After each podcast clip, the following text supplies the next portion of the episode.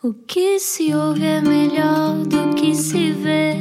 Desliga a TV, era o que faltava. A vida acontece quando anoitecer, era o que faltava. Juntos eu e você. Boa viagem com a Rádio Comercial. Olá, eu sou o Rui Maria Pego. Olá, Ana. eu sou a Ana Martins, como é que estás? Está tudo bem? Espero Estou que sim. bem, estou bem também porque nunca tentei surfar a onda da Nazaré. É por isso que ainda estou vivo. mas há muitas pessoas que conseguem fazê-lo e não só estão vivas, como continuam e quebram recordes e são extraordinárias. Hoje temos connosco uma campeã mundial. Quem será? Explica-nos como se eu tivesse acordado de um coma. Começou a surfar aos 14 numa escolinha do Rio de Janeiro, mas quando se mudou para o Havaí, olha que chatice, aos 17 anos dedicou-se às grandes ondas. Hoje vive na Nazaré, tem voz ativa na Greenpeace e Oceana e o nome dela está no Guinness. Falamos de Maia Gabeira, ou Gabeira, brasileira, campeã mundial de surf, recordista maior onda surfada por uma mulher na Nazaré, 20.8 metros. Isso é um prédio. O quê? O que é que se vê de lá? Será que se vê de lá o futuro? Vamos perguntar. É verdade que Neptuno abençoa os surfistas e por isso foram os primeiros a poder ir ao mar pós-confinamento. Queremos saber. Connosco não era o que faltava. A extraordinária Maia Gabeira. Bem-vinda. Olá. Olá, muito obrigada. Obrigada pelo convite para estar aqui batendo esse papo com vocês hoje. É um prazer. Bom. De nada. Que bom. Vamos a isso. Olha, como é, como é que tu estás? Estás na Nazaré? Estou na Nazaré, voltamos a surfar agora fazem aí uns. Já nem lembro, porque eu já surfei tanto desde o dia que falaram que podia, que já parece que tá vida normal, já, já esqueci o, o, mau, o, mau, o mau tempo. Quem vive no mar deve custar muito, não é? Ter que deixar de ir ao mar. É um bocado difícil, mas confesso que eu já estou bem habituada por causa de lesão, né? Acho que é, a vida do atleta acaba a gente aprendendo a ter que se afastar do esporte quando está lesionado, então eu tentei levar dessa forma. E, e voltamos, né? Não, não foi também assim tanto tempo, acho que foi um mês e meio, né? De realmente quando o confinamento entrou na, na fase de que não se podia surfar. E alguns dias desde segunda, né? Desde segunda voltamos à água e com certeza é uma grande alegria, porque praticamente minha vida volta quase a ser normal, né? Claro, ainda tem algumas alterações, né? Como o uso de máscara e, e distanciamento social, evitar aglomeração, né? E tudo ainda meio fechado, enfim, é uma vida diferente, mas pelo menos a minha profissão eu já consegui voltar a praticá-la. Olha, há muito por onde falar contigo, tens uma vida muito interessante, é, digo eu, daquilo que sei, portanto imagino que ainda nos vais surpreender mais. Tu, eh, aos 14 anos, olhaste para o mar e percebeste que era o teu futuro. Como é que isso acontece eh, para tu, de repente, um dia te transformares numa profissional do surf? Não, não foi bem assim. Assim, com 14 anos, eu, eu. Com 13 anos eu comecei a descobrir o mar. E com 14 já estava bem, é, eu diria, viciada né, no esporte. É, ele me pegou muito é, rápido, assim, logo que eu comecei a frequentar a escolinha de surf no Arpoador, no Rio de Janeiro, eu logo me apaixonei e comecei a, a realmente é, praticá-lo praticamente todos os dias. E, e começou muito como um vício, né? Um hobby, ainda, eu ainda jovem. É, demoraram muitos anos aí para isso se tornar algo é, profissional. Mas, tu, mas tu, o, mar, o mar para ti era, era o quê? Era a possibilidade de tu, eh, tipo, sei lá, enfrentares os teus problemas? Era uma maneira de, de tu estares em silêncio contigo mesma? Lembras-te desses primeiros momentos de, de liberdade no mar? Ah, eu acho que era um lugar de autoafirmação, assim, de, de descobrimento, de autoconhecimento, de, de medo, né, de desafios. É, ainda era um esporte na época muito masculino no Rio de Janeiro. Então, eram, assim, Estamos eram falar no pouquíssimas... início dos anos 2000, não é? Isso, e você até via meninas na escolinha, na escolinha tinha, mas era um esporte que, como esporte, né, as pessoas que realmente praticavam esporte como modalidade, é- era a maioria eram meninos. E eh, me gerava uma curiosidade, sabe? Por que, que aquele mundo não era tão frequentado por mulher? Hum. E isso acabou também me incentivando bastante. Ainda hoje há muito poucos nomes de surfistas femininas que sejam tão conhecidas como aqueles nomes uh, sonantes masculinos. Sentes isso? Sim, ainda é um esporte, claro, né, extremamente masculino, mas é, cada vez mais temos é, praticantes, né, não só no profissional, mas eu digo mais no amador mesmo, porque essa era a minha uhum. experiência na época, né, era você pegar uma prancha e ir para a praia e em vez de estar tá surfando com 30 meninos, você está com 30 meninos e 10 meninas, 5 meninas, uhum. 3 meninas que fosse, né, isso não acontecia na época. Uhum. Então, hoje em dia, eu já vejo, assim é, muito provavelmente você vai entrar no mar e vai ter pelo menos ali uma menina, né? Então isso já é uma uhum. grande diferença no esporte. Claro, ainda tem vários dias que você entra e você é a única menina. Mas só de você já ter essa, por exemplo, no Havaí, né, na Austrália, em lugares onde o surf feminino tem muita força, uhum. é, são muitas as meninas dentro da água. Oh Maia, ajuda-nos a perceber, porque eu, por exemplo, eu trabalhei numa rádio onde, a altura, nós tínhamos campeonatos de surf em direto e, portanto, eu tenho alguma proximidade, mas embora não seja de todo um especialista. Mas uhum, a sensação que legal. eu tenho é que vocês entrou ali numa zona, a partir dos 14, 15, quando querem começar a, a levar isto muito a sério, em que a vossa vida é um, mudar-se, por exemplo, como tu te mudaste para o Havaí, não é? Um, uhum. Investir aquela coisa de são viagens e viagens e viagens sim, para vocês sim. se profissionalizarem. Conta-nos um bocadinho como é que isso funciona. Uh, isso é necessário, não é? Para poder competir um dia. É, eu, eu acho super necessário, principalmente nessa idade, né? É, eu, por, eu, por acaso, comecei o esporte tarde, né? Principalmente para não o uhum. esporte amador, mas o esporte para você olhando ele para se profissionalizar. Hoje em dia não tem mais ninguém que se profissionalize começando com os 13, 14 anos, né? Cada vez uhum. menos. Uhum. Então era já uma época tarde. E o surf, ele demanda muita experiência. E a experiência, a gente realmente acaba precisando viajar muito, porque a experiência não só de horas na água, mas de horas na água em ondas diferentes. E esse uhum. é o lance da viagem, né? Então acaba te demandando essa viagem é, contínua, né? Para lugares específicos e também dentro de temporadas específicas, né? Que são as melhores épocas do uhum. ano para aquele lugar como tem o Havaí, que é no inverno, né, na época do Natal, aqui também na época do, do uhum. inverno. Então você acaba tendo uma exigência bem grande, porque se você não fizer, vão ter os outros que vão estar tá fazendo. E aí vão acabar que ali na, na época dos 17 para 18 anos, um, uns vão ter muita vantagem. Né? Uhum. Os mais viajados, mais experientes é, isso vai fazer muita diferença lá na frente. E tu foste uhum. para o Havaí, de, uh, Havaí, nós dizemos Havaí, vocês dizem Havaí, mas tu foste para lá uh, a pensar fazeres do surf a tua profissão? Não, eu fui é, muito apaixonada pelo esporte, né? Na verdade, é, o Havaí virou um, um local que era um local de passagem para mim, porque uhum. a minha viagem era marcada para ir para a Austrália mas a minha passagem parava pelo Havaí, ficava ali alguns meses para eu entender e, e, ganhar uma experiência e ver as ondas do Havaí, ver como é que era. Hum. E foi assim que eu cheguei meio que por acaso no Havaí, claro, sabendo de todas as ondas e super curiosa, mas com bastante medo, assim, achava que eu ainda era muito inexperiente, né, para aquelas ondas do Havaí. Então eu fui sem a menor é, expectativa. E, e porquê uhum. que de repente decides ir para as grandes ondas?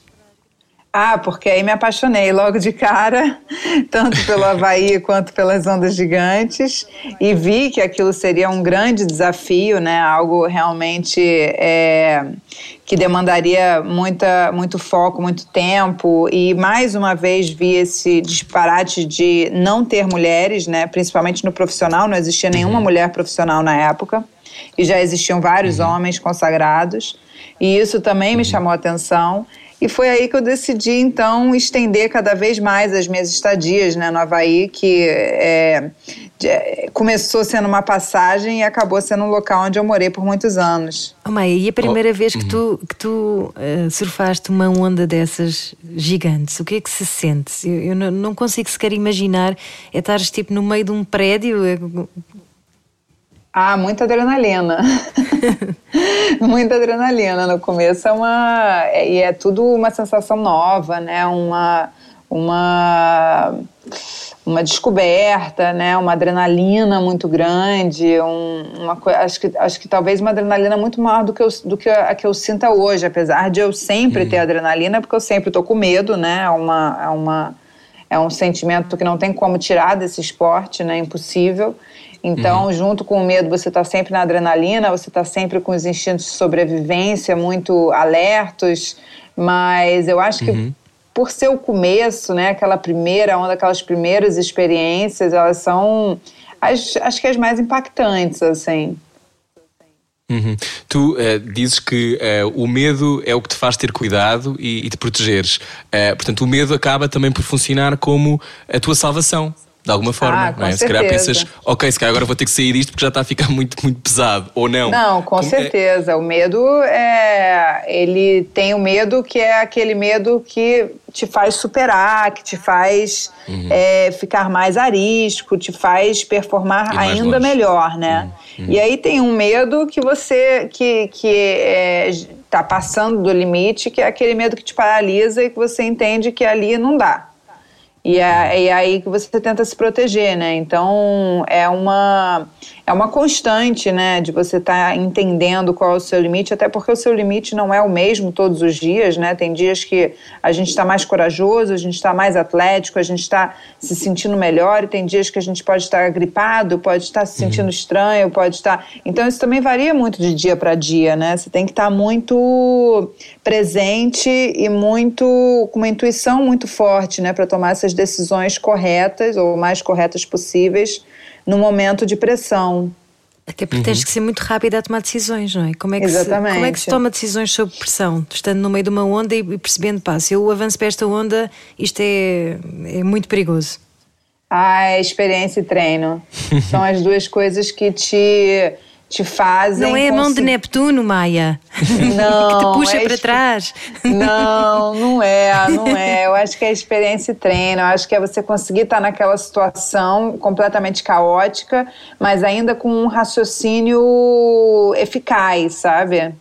Eu acho que é isso que no fim realmente faz a diferença. E, e isso é com horas, né? Horas no mar. É você conhecer o lugar, conhecer a onda, entender é, se autoconhecer também, entender o seu equipamento, é, todas essas coisas, né, que eu acho que vem através da dedicação, do tempo. Isso faz muita diferença nesses momentos caóticos, onde uhum. a razão, né, e, e o, a sua tomada de decisão é muito importante. Olha, tu és uma big rider, é assim que se diz, não é? é. Tu surfas as maiores ondas. Um, e diz-me uma coisa: eh, tu ganhas prémios, ganhas, já ganhaste, por exemplo, o, uh, o Billabong XXL Global Big Wave Award uh, quatro uhum. vezes, portanto, não ganhaste só uma, ganhaste Seis. quatro vezes. Seis? Seis. Uhum. Ai, não, porque és penta. É porque, okay. depois, é porque depois virou o WSL Big Wave Awards e eu ganhei mais ah. duas vezes. Ai, desculpa, um Maia. Não, não, não tem problema nenhum. Desculpa, tem quatro de facto não era suficiente. Até eu, me, até eu esquecia que era seis, que eu achava que era cinco, até pouco tempo atrás, quando eu fui fazer o cálculo de novo, é seis. Muito normal. E, não, seis, seis uh, Oscars destes, ou seis prémios destes. Um, tu, tu quando, quando ganhaste o primeiro. Uh, o que é que tu sentiste? Que estavas também a lutar por todas as outras mulheres? Era uma vitória só tua? Como é que foi esse dia?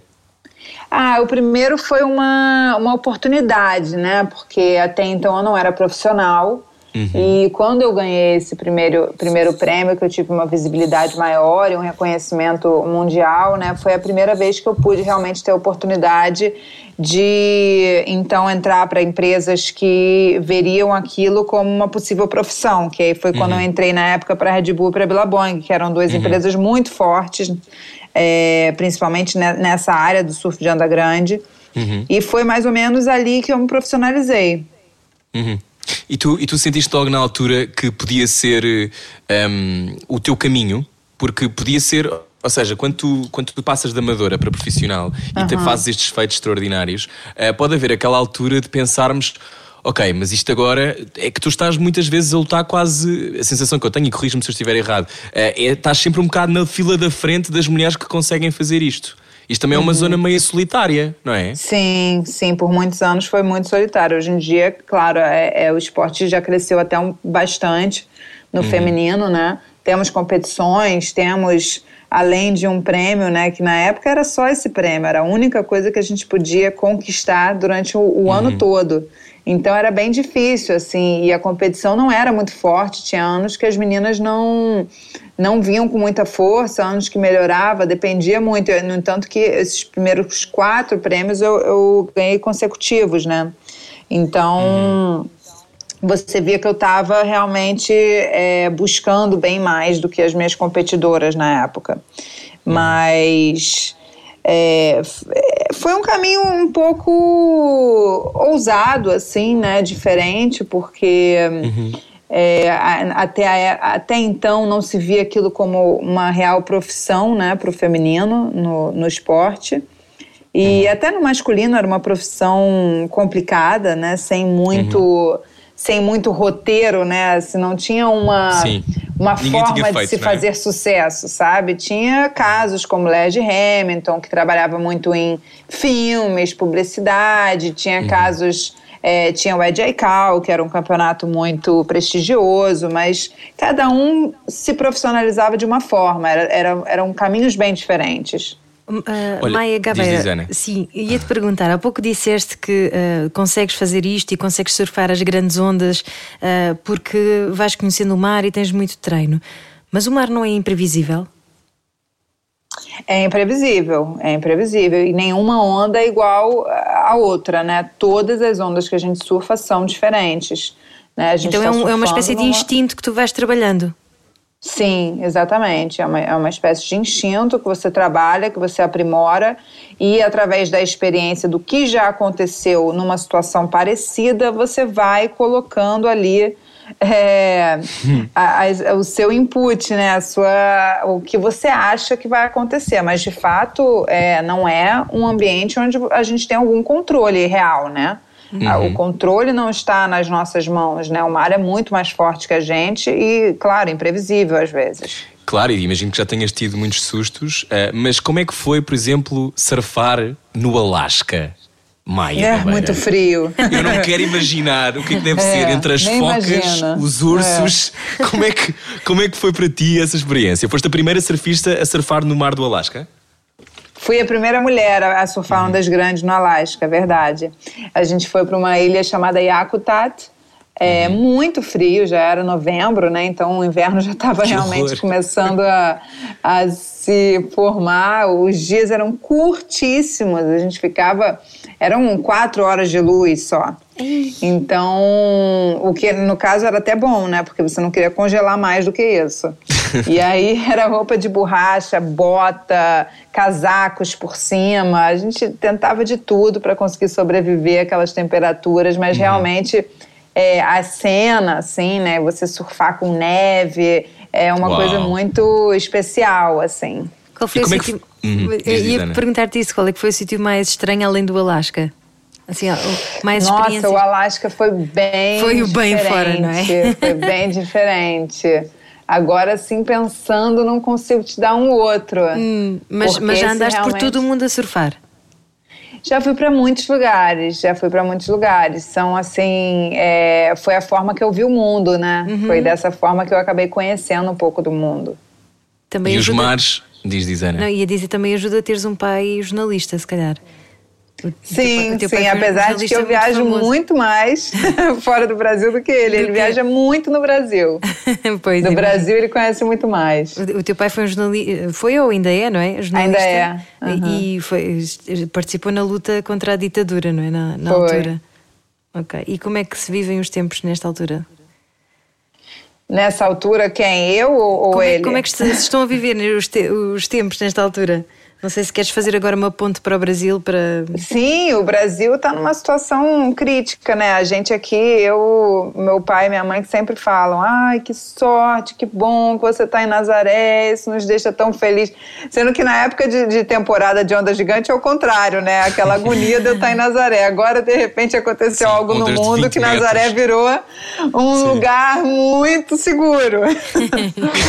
então você vê como a vida dá voltas. Olha, semana, esta semana semana, deixa-me só, eh, só contextualizar para quem está a ouvir, esta semana ainda por cima vimos as, a semana passada, aliás, imagens da Regina Duarte absurdas. Um, são neste momento, eh, depois agora com o Covid-19, a maneira como o governo se posiciona para ti, que és uma ativista também pela Greenpeace, etc. Uh, como é que tu vives isto? Tu que conheces o mundo. Olha, é, tempos muito delicados no Brasil, né? Essa, essa chamada tá entrando aí para vocês? Desculpa. Hum, não, não, acho, tá, que, acho que ouvimos o telefone tocar. Ouvimos Sim. o telefone. É, tá, eu não sei como é que fazer isso. Só um minuto, deixa eu botar aqui. No... Tempos muito delicados no Brasil, né? Eu acho que é, a gente está realmente vivendo um momento muito estranho, assim, né? Onde as pessoas não estão se entendendo, né? Tem uma divisão muito grande no país tem uma, uma falta de, de, como é que eu vou dizer, né, uma falta de responsabilidade, né, às vezes do governo perante é, o que está acontecendo no mundo, né, e principalmente é, em relação à pandemia, mas eu acho que já vinha, né, já vinha em relação ao meio ambiente, uhum. é, já era um governo que estava indo por um caminho muito estranho. E uhum. isso acabou agravando muito agora, né? Porque é, agora a gente está realmente vivendo um momento crítico, né? Onde até os governos mais preparados né, estão sofrendo. Então, o Brasil, eu não vejo ele como um país super preparado. Então, a uhum. gente está lá, eles estão sofrendo a mais. Eu acho que agora está. É, eu acho que eles não vão sair rápido disso e vão pagar um preço caro, né? Uhum. Tu nunca tiveste vontade de seguir minimamente um caminho uh, mais politizado, como o teu pai, ou, uh, ou, ou, já faz, ou já faz isso com o Greenpeace e sendo uma embaixadora do que é que as mulheres são capazes de fazer? Não, eu, eu não, nunca, nunca pensei assim, em ser ativista, nunca pensei em, em me politizar ou, ou trabalhar nesse ramo. É, apesar de respeitar muito as pessoas que fazem né, e, e trabalham é, uhum. em prol dos outros, da sociedade, do meio ambiente, eu acho que realmente é, essas pessoas são extraordinárias, né, importantíssimas, mas nunca, nunca foi assim algo que eu imaginei que pudesse ser meu caminho. Uhum. Então, olha, já vamos conhecer o resto do teu caminho, até porque a Nazaré uh, já te deu muitas alegrias e também alguns sustos. Conversamos com Maia Gabeira a seguir na Rádio Comercial. À noite parecemos todos mais bonitos. Era o que faltava. Com Rui Maria Peco e Ana Martins. Na Comercial. Boa viagem com a Rádio Comercial. Olá, hoje estamos ligados à Nazaré, não Nazaré, aquela menina que corre na praia uh, na televisão. Estamos a falar mesmo de uma Big Rider, chama-se Maia Gabeira, uh, pentacampeã, ou como é que se diz seis vezes? É, seis também é penta, penta é cinco. Seis vezes Hexa. é. Hexa! É isso! Hexa campeã de grandes ondas. Já falámos de como é que se cria uh, este caminho, de, ou seja, o foco, a tua capacidade de treino. Tu quantos, quantos. Tu vais todos os dias para a água, Maia? Ou há algum dia que tu descansas? Eu tento, eu tento. Por acaso hoje eu não fui, mas sempre que tem condição eu, eu tento ir para água, até porque eu pratico vários esportes, né? Eu surfo. Uhum.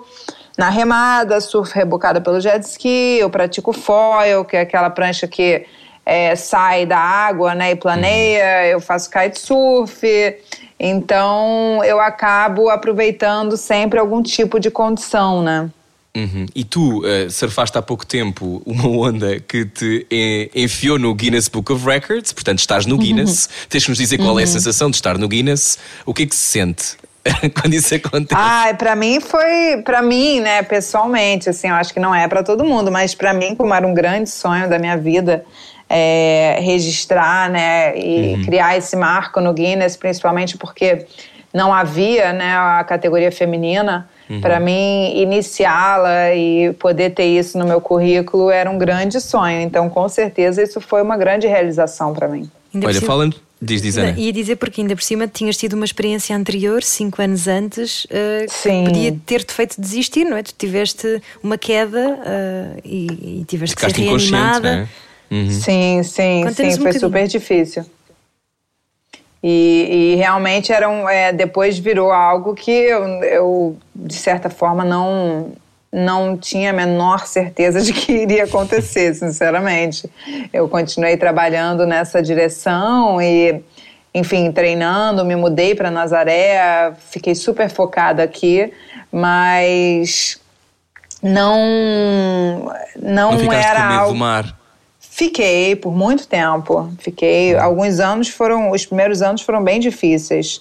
Hum. Era, era extremamente estressante para mim performar e é, nos dias grandes era super, super estressante. Mas eu sabia que era algo que eu tinha que vivenciar, né, para conseguir superar esse, esse trauma. Então uhum. eu tentava entender que aquilo vinha realmente porque eu tinha tido uma experiência super traumática e também tentava. É, me afirmar que aquela experiência exatamente nunca mais ia acontecer. Podia acontecer alguma outra coisa. Uhum. Mas, né, daquela forma, Acho... aquilo nunca mais ia acontecer. Uhum. Então, eu tinha que superar aquilo. Aquilo que aconteceu foi, foste engolida pela onda? Fui, fui, tomei uma vaca, né, que a gente chama que é quando a gente cai, tomei uma onda e a onda de trás é, me apanhou super forte. Eu fiquei duas ondas debaixo d'água, perdi o colete, né, o salva-vidas, é, quebrei a perna e tive muita. O resgate não foi é, muito bem efetuado, então demorou muito para eu ser resgatada. E uhum. quando, quando eu fui resgatada, eu já estava na areia, na verdade, né? Foi quando o Burley pulou do jet né? ski e, e me levou para areia. Sim, fui reanimada. Tu achaste que ias morrer? Ah, com certeza. Ali eu já tinha me despedido já, né? Porque eu passei por todo, por todo o processo físico, né? Psicológico de, uhum. é, do afogamento. E uhum. de repente fui ressuscitada, mas é, aquilo foi um bônus, né? Porque a experiência já tinha acontecido. Eu pergunto isto porque, ainda por cima, tu sendo asmática, não é? Tu, tu, tu treinas Sim. a pneia, segundo sei, para ter fogo em situações de risco como esta. Uh, deve ser ainda, ainda mais difícil do que para uma pessoa que não tenha asma gerir isso, não é?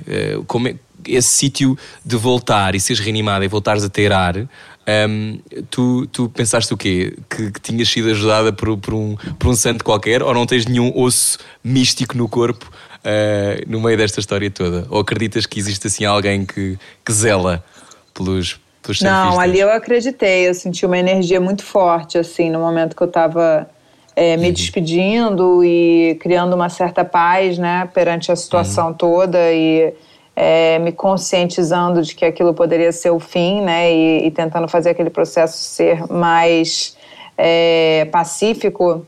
Eu senti uhum. uma energia, uma força muito forte e quando eu voltei também, assim, até porque é engraçado, quando eu ressuscitei, é, eu na hora sabia o que, tinha acontecido. Não exatamente, mas na hora eu entendi que eu estava uhum. na praia de Nazaré, que eu tinha sido ressuscitada, que eu tinha me afogado. Então é, eu tinha essa, essa consciência, né, noção.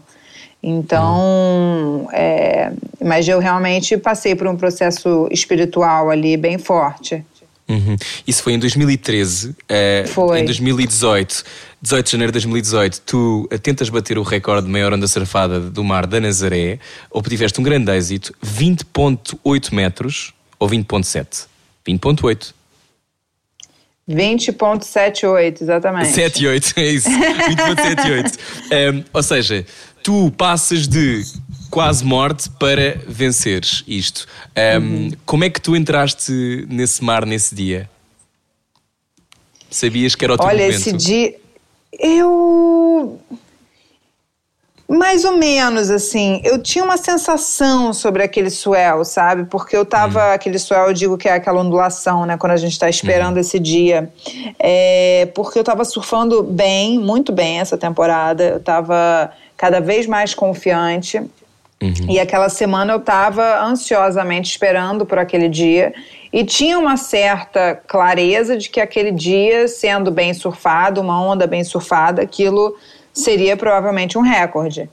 Uhum. Então, eu tinha essa, essa noção e, e pensava inconscientemente nisso. Mas eu não queria botar tanta pressão porque é, eu tava com medo, né? Eu não queria me pressionar dessa forma. Então, eu, eu de, de, jeito nenhum eu passei aquela semana falando, eu vou pegar a maior onda, eu vou fazer, eu vou. Não, eu, eu, eu passei aquela semana. É, não, não, eu, fiquei, eu fiquei quietinha me concentrando, tentando reafirmar de que, ó, se não desce, tudo bem, mas não vai ter problema, você vai lá, você faz seu melhor, tentando aliviar, né, aquela pressão toda que eu sentia, porque realmente eu fiquei super é, tensa nessa né, semana, aguardando esse dia. E aí, uhum. quando ele aconteceu, Tava super frio, foi uma manhã gélida de janeiro. E eu lembro indo para o mar ainda praticamente escuro. Foi um dia super importante, onde alguns dos maiores surfistas tinham voado para uhum. Nazaré para pegar aquele dia. E uhum. eu fui para água com Eric Ribieri e a gente eh, foi bem focado, assim, realmente em pegar aquela onda. e pegaste a onda, uh, conseguiste tens este recorde. Como é que no Brasil uh, receberam esta notícia? Conta-nos lá. Dizem que és a surfista mais famosa do Brasil. Ah, não, não, temos, temos aí muitos surfistas. Mas foi, foi demais, assim, porque é, eu acho que o acidente foi muito acompanhado, né?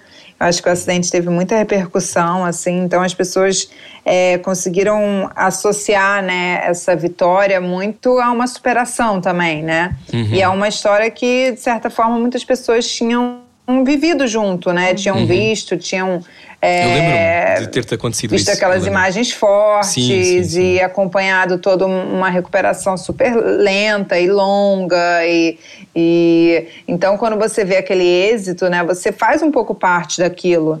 Então isso que eu acho que foi o mais bacana, assim. Mas é inspirador tu nunca desistires. O que é que te faz ter essa força?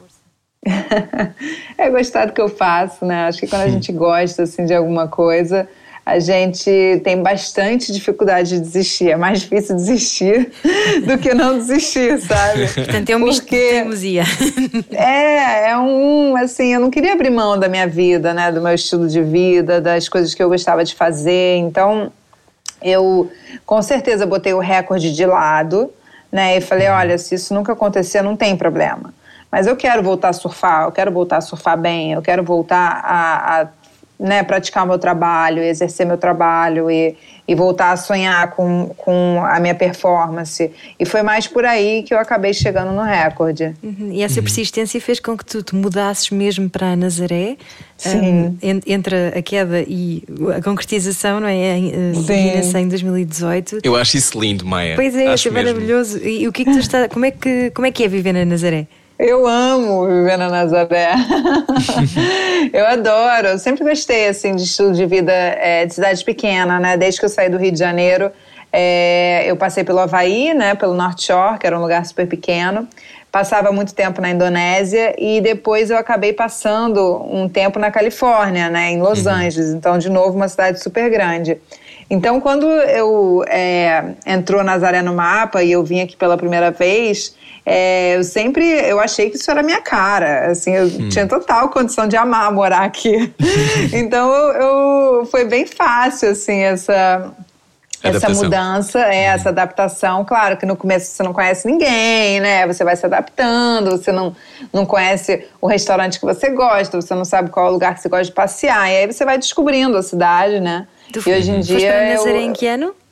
Eu vim para cá a primeira vez em 2013, mas me mudei mesmo em 2015. Ok. Então, já são cinco anos de Portugal. Um, tu, tu achas que o surf português é diferente do surf brasileiro? Há, uma, há, uma, há um estilo, há uma vibe? Eu não estou a falar de atletas, não, não estou a falar, por exemplo, do Kikas ou do Vasco sinto... Ribeiro. Estou a falar de, tipo, de, da vibe na água. Existe? Não, eu sinto, eu sinto uma diferença que eu sinto que o bodyboard aqui é muito forte. Uhum. E isso é uma coisa que no, no, Rio de Janeiro é muito mais surf.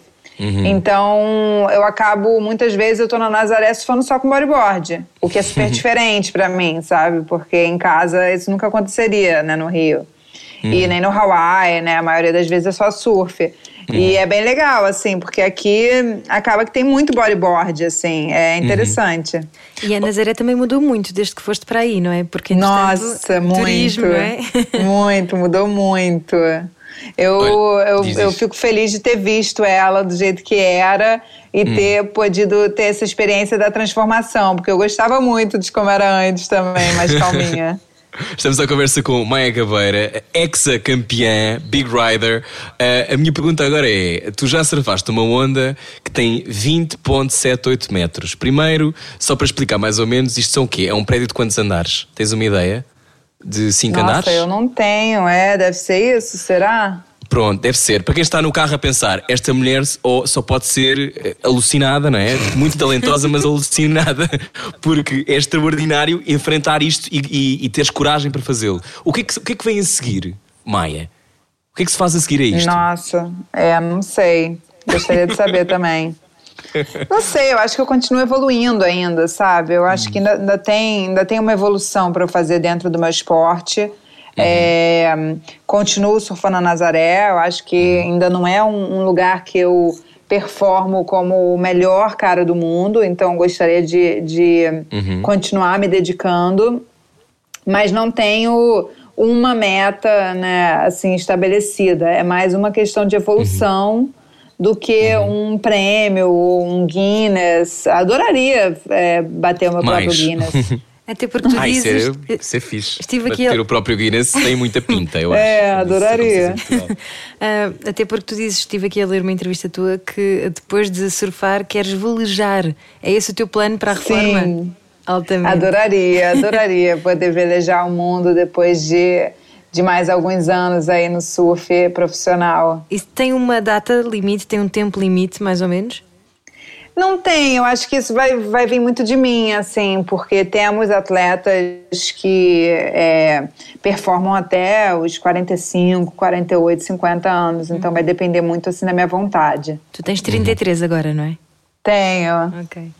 Muito bem, então, ahm, Maia Gabeira, já estamos a chegar ao final da entrevista, mas eu ainda te queria perguntar ahm, se tu agora, tendo em conta que já fizeste isto tudo, que tens, eh, que está visto na Nazaré, ahm, tu ponderas eventualmente sair da Nazaré? Há alguma outra onda que tu tenhas debaixo do olho que seja a onda que tu agora queres conquistar? Vais agora andar os próximos anos atrás de mais ondas eh, que sejam difíceis? Há alguma em particular que tu gostasses de conquistar? Ainda não tenho a minha próxima onda, mas não me surpreenderia se não é, se eu achasse algo nos próximos anos. Eu acho que tem esse potencial. Mas por enquanto ainda estou bem é, motivada aqui em Nazaré, ainda não estou em busca de, um, de uma outra onda. Mas se ela aparecer, tenho certeza que vou acabar ficando curiosa o suficiente para ir investigar e surfar. E, mas no momento estou aqui. Olha, eh, Maia, nós também nesta altura temos feito muito esta pergunta aos nossos convidados: eh, o que é que aprenderam com que lição é que tiram desta pandemia, deste tempo em casa? Tu não pudeste eh, ir ao mar tantas vezes quanto gostarias, certamente, mas o que é que tu aprendeste sobre ti e sobre os outros durante este tempo? Nossa, tanta coisa, né? Eu acho que o processo de, é, de aprender, né, perante essa pandemia, ele está só começando para mim, né? Eu acho que vai ser um longo aprendizado. Mas ficar em casa eu aprendi a criar uma, uma rotina, ficar feliz com uma vida simples, não precisar de muito, sabe, para ficar feliz. Eu acho que isso é importante. É importante a gente ver que às vezes só precisa estar, sabe, fazer suas coisinhas e que o dia passa e que você consegue ficar bem, tendo saúde, tendo. é, no caso, eu não tenho as pessoas que eu amo à minha volta, mas eu tenho minhas cachorras. É, eu falo com os meus pais sempre no Skype. Então, isso fizeram com que eu ficasse bem, de certa forma.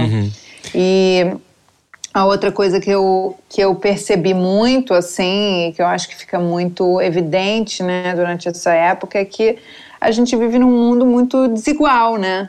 Onde é, quando um, algo que nem uma pandemia acontece, né, pessoas como eu podem ficar em casa e são os sortudos, né, que ficam em casa, ficam seguros, privilegiados, é e conseguem ter dinheiro para se alimentar, se alimentar bem, fazer as coisas é, que precisa se fazer. E a gente vê que a maior parte do mundo não vive assim, né? Então é um momento realmente que faz com que a gente se questione, né? Se a gente está no caminho certo, se Ah, Quer dizer, eu acho que a gente não está no caminho certo. e como que a humanidade né, e a sociedade vai conseguir criar alguma mudança né, perante a isso, porque isso não, não me parece muito sustentável. Olha, e as pessoas, as pessoas são como o mar? Porque como é que tu vês o mar? O mar para ti é um sítio um, imprevisível, já sabemos, não é? Que pode conter perigo, mas também pode conter abundância. Mas as pessoas são, são assim também. Respeitas mais as pessoas porque respeitas o mar. Como é que funciona para ti? Não, eu, mas eu respeito muitas pessoas. Eu, eu acredito que todo mundo tem muito a ensinar e é, eu, acho, eu acho importantíssimo a gente ser solidário, a gente escutar o próximo, tentar se colocar na, na, na, no- na posição do próximo, né, nos sapatos do próximo, né, para entender. Porque somos todos diferentes, mas no fundo, no fundo, somos todos iguais. Então é importante que a gente tenha essa noção, né? Olha, e o mar tem mudado muito desde que começaste a surfar? Está muito mais poluído. Tu notas isso, tu que andas nos meandros? Sim, muito mais, muito mais poluído, com muito menos peixe, né? Com muito menos peixe. E, isso vai ser aí um grande desafio, né? Para a próxima geração, para a nossa geração, né? Tentar alguma mudança para que a próxima geração ainda possa comer algum peixe. Uhum. Olha, eu, uma das coisas que eu estava aqui a pensar é, eh, ouvindo-te falar sobre, sobre o teu processo de eh, enfrentares o teu trauma, há muitas pessoas que provavelmente estão a ver esta entrevista agora e têm os seus traumas, talvez não, eh, pronto, enfrentar uma onda gigante, mas terão as suas ondas gigantes para enfrentar. Tu tens alguma, alguma, algum conselho para alguém que, que precisa dar a volta a um trauma e não sabe por onde é que há de começar? Tens alguma ideia? Eu acho que é, é realmente não desistir, sabe? Dar tempo ao tempo, enfrentar os sentimentos, aceitar os sentimentos, Não aceitar as deles, não é? dores que vêm com isso e, e tentar, com o tempo, assimilar né, o que a gente pode de fato aprender. Porque é, toda experiência né, traumática ou dolorosa são, na verdade, as mais importantes das nossas vidas, né? Então, a gente tem que é, para mim, assim, eu tento ser muito agradecida, né, pe- pelas dificuldades, porque sem elas a gente não não evolui, Não né? sem né? elas a gente é, a gente não, não olha para dentro, a gente não é, realmente é desafiado, né, a melhorar. Então, elas são extremamente essenciais né, para nossa formação como ser humano. Então, é, é aceitar o momento, aceitar a dificuldade, aceitar o trauma e aí trabalhar em cima dele, né? E ser bem aberto é, perante as coisas que você está sentindo e, e não desistir de, de superá-lo e de aprender com ele. Maia, muito obrigado por estares à conversa com a Rádio Comercial. Gostámos muito de conhecer. Ficamos com muita vontade de perceber qual é a tua próxima onda. Eh, vou ver. Eu te da próxima conto, vez- assim que eu descobrir, eu te conto. Por favor, por favor. Tá. Eu agora vou, quando acabar esta entrevista e nós vamos pôr aqui algumas, algumas músicas a tocar, eu vou aproveitar e vou ver imagens tuas eh, quando eh, a ganhares do Guinness, porque eu acho que é importante para me inspirar. Porque eu acho que muitas Ah, vezes, boa. às vezes não sabemos o que fazer e às vezes é importante ver os outros conseguir os seus sonhos. Parabéns. É verdade. Pensar grande, não é? Sonhar grande, sonhar grande. Exatamente. Sonhar grande. Obrigado por, eh, por fazeres este mergulho tão visível à frente de todos e por eh, mostrares que conseguimos dar a volta aos nossos medos. Obrigado. Obrigada, Maia. Obrigada, Beijinhos. obrigada pelo convite. Fiquem todos bem. Obrigado. Na Rádio Comercial continuamos a viagem. Não será numa onda gigante, não se preocupe, mas já voltamos. É o Era o que Faltava. Consigo. Até às 10. À noite parecemos todos mais bonitos. Era o que faltava. Com Rui Maria Pego e Ana Martins. Na comercial. Boa viagem com a Rádio Comercial. Olá, hoje tem direito a duas entrevistas. Já conversámos com a surfista Maia Gabeira, ex-campeã de surf mundial. Eh, ainda por cima já surfou a onda da Nazaré e sobreviveu. Portanto, fez 20 metros, ponto 78 e está cá para contar a história. E hoje vamos hoje conhecer também outras ondas e como é que se surfam estas ondas. Vamos até ao Douro. Aliás, a Inês Taveira está connosco hoje. Olá, Inês. Olá, Rui Maria. Olá, Ana. Olá, bem? Olá, bem-vinda. E vem falar-nos sobre a Bagos de Ouro. Olá, Inês. Como é que está tudo?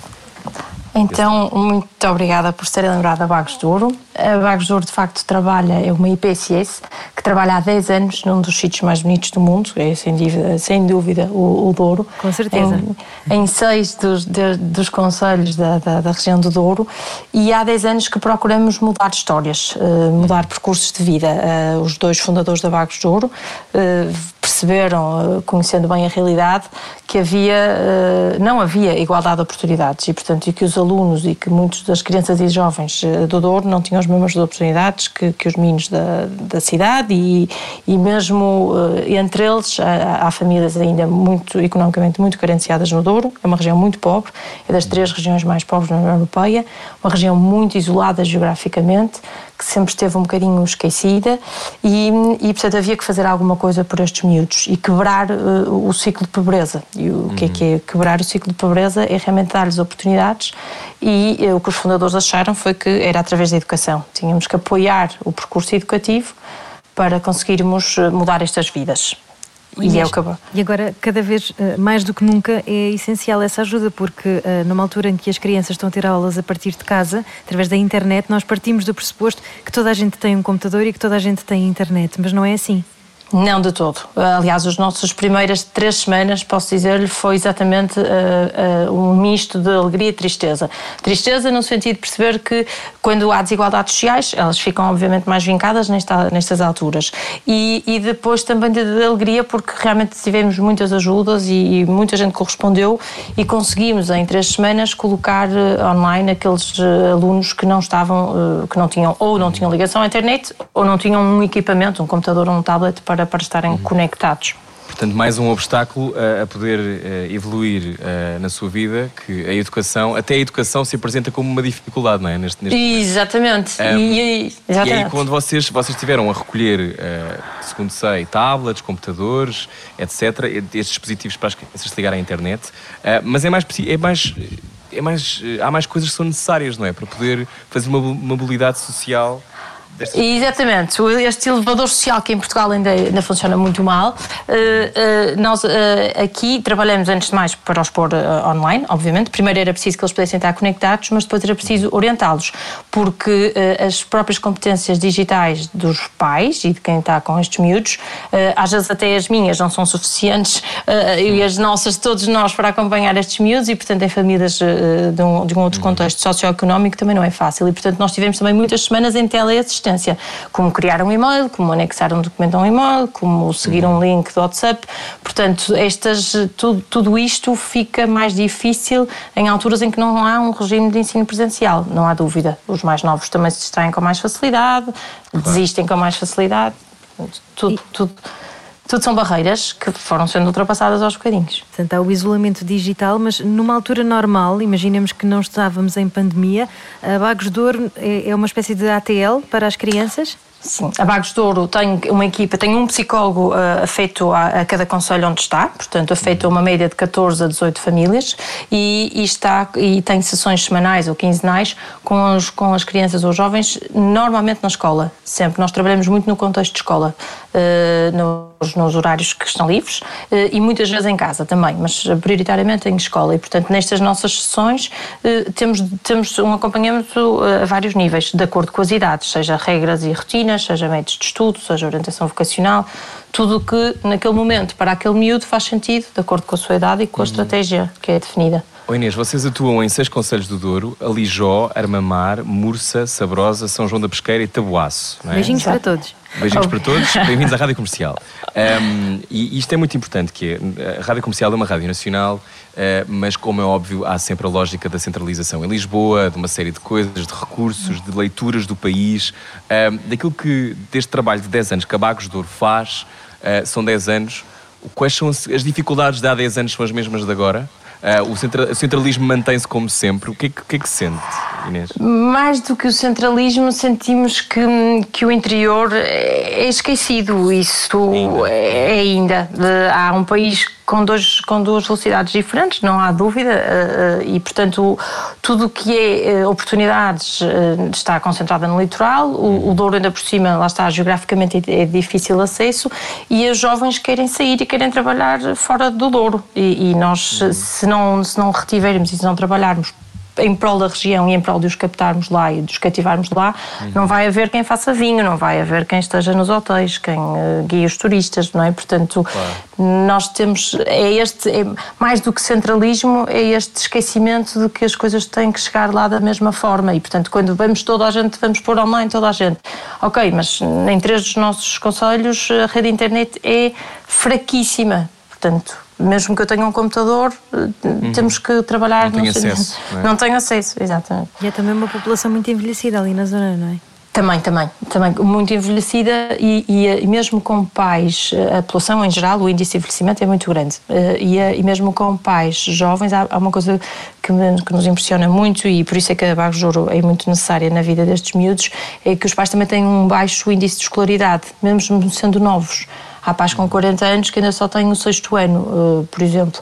E, portanto, a valorização da escola também não é a mesma, não é? Quando o grau da escolaridade é, é mais baixo. E a Bagos existe na vida destes miúdos para os levar a acreditar que vão ter outro, outro futuro. Podem não ter. Uh, há pois, quem acredite neles e os leve mais é essa, longe. Muitas vezes Pois, a questão às vezes, muitas vezes deve ser apresentar essa crença como possível, não é? Porque se olhamos à nossa volta e ninguém dá esse salto, como é que podemos acreditar que isso nos vai acontecer a nós? Um, e isso imagino que seja talvez também um dos obstáculos, não é? Quando se, quando se contacta com estes alunos que se calhar nunca ouviram uma história de sucesso. É verdade, mas é, mas é possível. Às vezes é mais difícil fazer pois, os pais acreditar, ou os professores, ou, ou, mesmo às vezes até os professores, porque uma das coisas que, que os fundadores eh, muitas vezes nos dizem e falam connosco daquilo da realidade que perceberam antes é que mesmo os professores vão desacreditando. Uh, esta questão da mobilidade social e de. Eu venho de uma família que é pobre e, portanto, o meu percurso estou vai tramado. ser este. Pronto, estou tramado, exatamente. Não vou sair daqui, vou vou fazer mais ou menos a mesma coisa, vou ganhar mais ou menos o mesmo.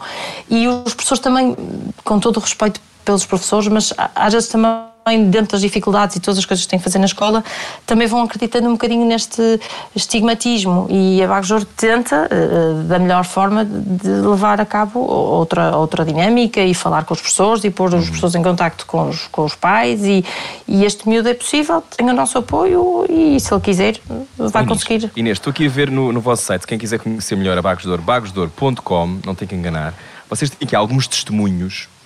E o Luís Nunes, que está no segundo ciclo, escreve: Eu gosto de fazer o compromisso porque ajuda-me a esforçar mais e tirar boas notas. Eu quero que a Bagos de Ouro continue sempre da minha vida. O que eu acho que é o melhor feedback possível.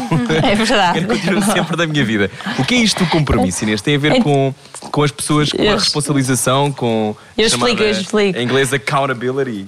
Não, o compromisso é mesmo um documento, é o compromisso Bagos de Ouro, é a base, uma das bases principais do nosso trabalho. No início do ano letivo, eh, todas as crianças e jovens e as famílias, eh, cada um tem um compromisso diferente, mas assinam o seu compromisso com a Ouro, que é assinado por cada um e pela Ouro, com os objetivos eh, que depois no final do ano vão servir para percebermos se foi ou não cumprido tal compromisso e que tem objetivos de vários níveis, escolares, educativos, sociais, podem ir desde a da, da manutenção da média de 3 ou de 4, ou de subir a nota em inglês, ou de ler um livro por, por mês, ou mesmo de ajudar em casa ou fazer uma, uma, uma atividade extracurricular. E, e, tudo isto é a base do nosso trabalho para ao longo do ano irmos aferindo se o compromisso está a não ser cumprido e depois no final do ano temos uma cerimónia de entrega de diplomas importante em que, em que estamos todos e em que reforçamos uh, quem cumpriu, quem cumpriu mais ou menos e em que criamos expectativas para quem não cumpriu, mas no ano letivo seguinte lá chegará. Oh Inês, e como é que os ouvintes da Rádio Comercial podem ajudar a mudar a história das crianças do Douro? Então, a forma mais fácil neste momento e até 30 de junho é acreditarem que com 0,5% do IRS conseguem mudar. Ah, Isso a consignação do IRS. Boa. A consignação do IRS, uma cruzinha eh, até 30 de junho é uma das nossas receitas, eh, fonte de receitas variável mais importante e, portanto, uhum. é absolutamente fundamental no nosso orçamento.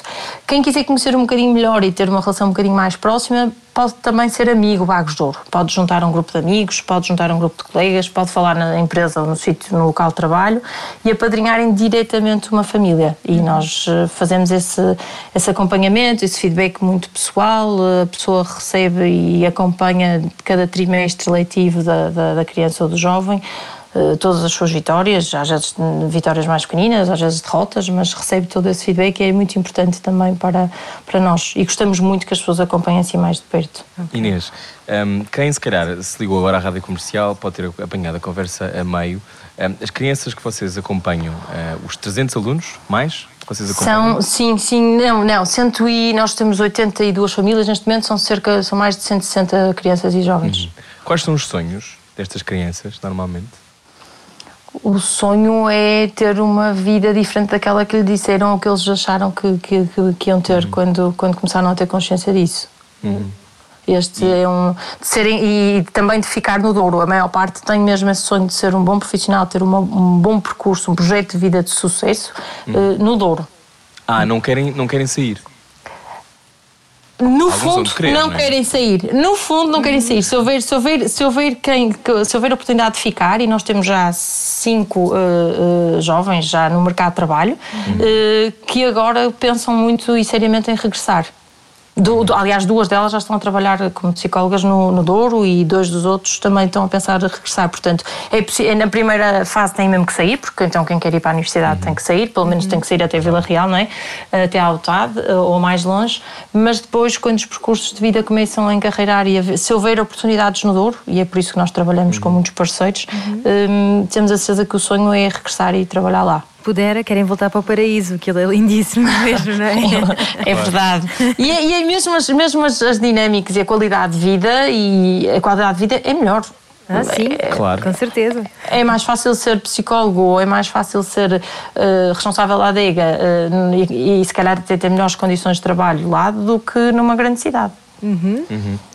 Inês, muito obrigado. Uh, ficámos a conhecer a Bagos de Ouro. Não sei se por fim, se para, fechar, eh, gostava de contar mais alguma coisa sobre a Bagos de Ouro ou, ou, relembrar que as pessoas podem, podem também doar ao longo do ano, não é? Não tem que ser uma coisa só. Podem. Agora podem. com o IRS. Não, podem a qualquer momento, se alguém que quiser ajudar-nos, mesmo como voluntários à distância, hoje em dia temos tanto, hoje estamos agora em, em, pleno período de Covid e a implementar um processo de voluntariado de apoio ao estudo online, através das plataformas. Se alguém quiser e souber e conhecer pessoas no Douro, que, que, ou fora do Douro, mas que nos queiram ajudar de forma mais regular, é só contactarem-nos. A Vagos Douro tem 10 anos de experiência, tem muito para pedir ainda e muito que claro. pedir ajuda também. E muito para crescer também. E muito para crescer e muito para crescer. Claro, e perguntar ainda só, Inês, eh, este, este tempo de Covid-19, eh, nós estamos habituados a ouvir os ecos também das grandes cidades e, e, perceber que a maior parte das pessoas eh, respeitou o confinamento, que os portugueses são dados agora como um exemplo na Europa. Como é que foi no Douro? As pessoas acreditavam que havia um vírus? Dificilmente, no princípio. É, mais. Não houve casos, por exemplo, nos seis conselhos em que nós atuamos, não, não houve casos e, portanto, é mais fácil manter as pessoas em casa porque também têm menos por onde se deslocar, mas mais despreocupadas. A Bagos teve essa preocupação e sempre que vai à casa de, dos miúdos até entregar um computador, ligar um, uma plataforma qualquer, falo sempre com as devidas precauções. Hum, não quer dizer que seja por inconsciência, tem a ver com realmente com o facto de a vida lá ser mais ao ar livre ser mais claro. saudável. Inês, oh, Rui, não, aqui, diz, diz. não, era só mesmo antes de fechares, era dizer-te que vais gostar dos eventos solidários que de vez em quando a Bagos de Ouro organiza, uhum. que são Todos... provas de vinho. Sim, sim, sim, sim, sim. Tem que vir, tem que vir ao Porto este ano. Vamos, com certeza. Vamos combinar. Quando isto passar. O nosso evento solidário é a Wine Party. A Wine Party foi. Está tudo certo. Está, está. Está tudo certo. São mais de 60 vinhos em prova, muito, muito bons, de produtores do Douro. Eu já estava interessado na Vagos durante agora ainda mais. E certeza que os ouvintes da Rádio Comercial também. Não há ninguém que não goste e eu vou convidá-los. Muito Boa. obrigada por se terem lembrado da Vagos de Ouro e imensas felicidades para o vosso programa também. Olha, muito obrigado, Inês. Também para vocês, e também parabéns. Claro, exatamente. Parabéns. Para ajudar a mudar a história das crianças do Douro de A a Z, comece pelo X. Isto quer dizer que só tem que eh, depois doar 0,5% do seu IRS sem pagar nada. Por isso, atenção que se não doar, isto vai para o Estado. Portanto, não vai quem não vai para que ninguém. Exatamente. Exato. Dê, dê a quem precisa, pense nisso agora que temos que entregar o IRS em breve, até ao dia 30 de junho, pode ajudar a Bagos de Ouro nesta situação extraordinária de poder mudar a vida de crianças. Muito obrigado, Inês. Muito obrigada e um ótimo beijinho Adeus. para todos. Beijinho. Obrigada. obrigado, adeus. Obrigado. A Rádio Comercial, a melhor música sempre continua já a seguir e obrigado por fazer de nós mais uma vez a rádio número 1 um do país. Obrigado. Nós já voltamos. Até já. Era o que faltava Todos os dias, das 8 às 10 da noite, na comercial.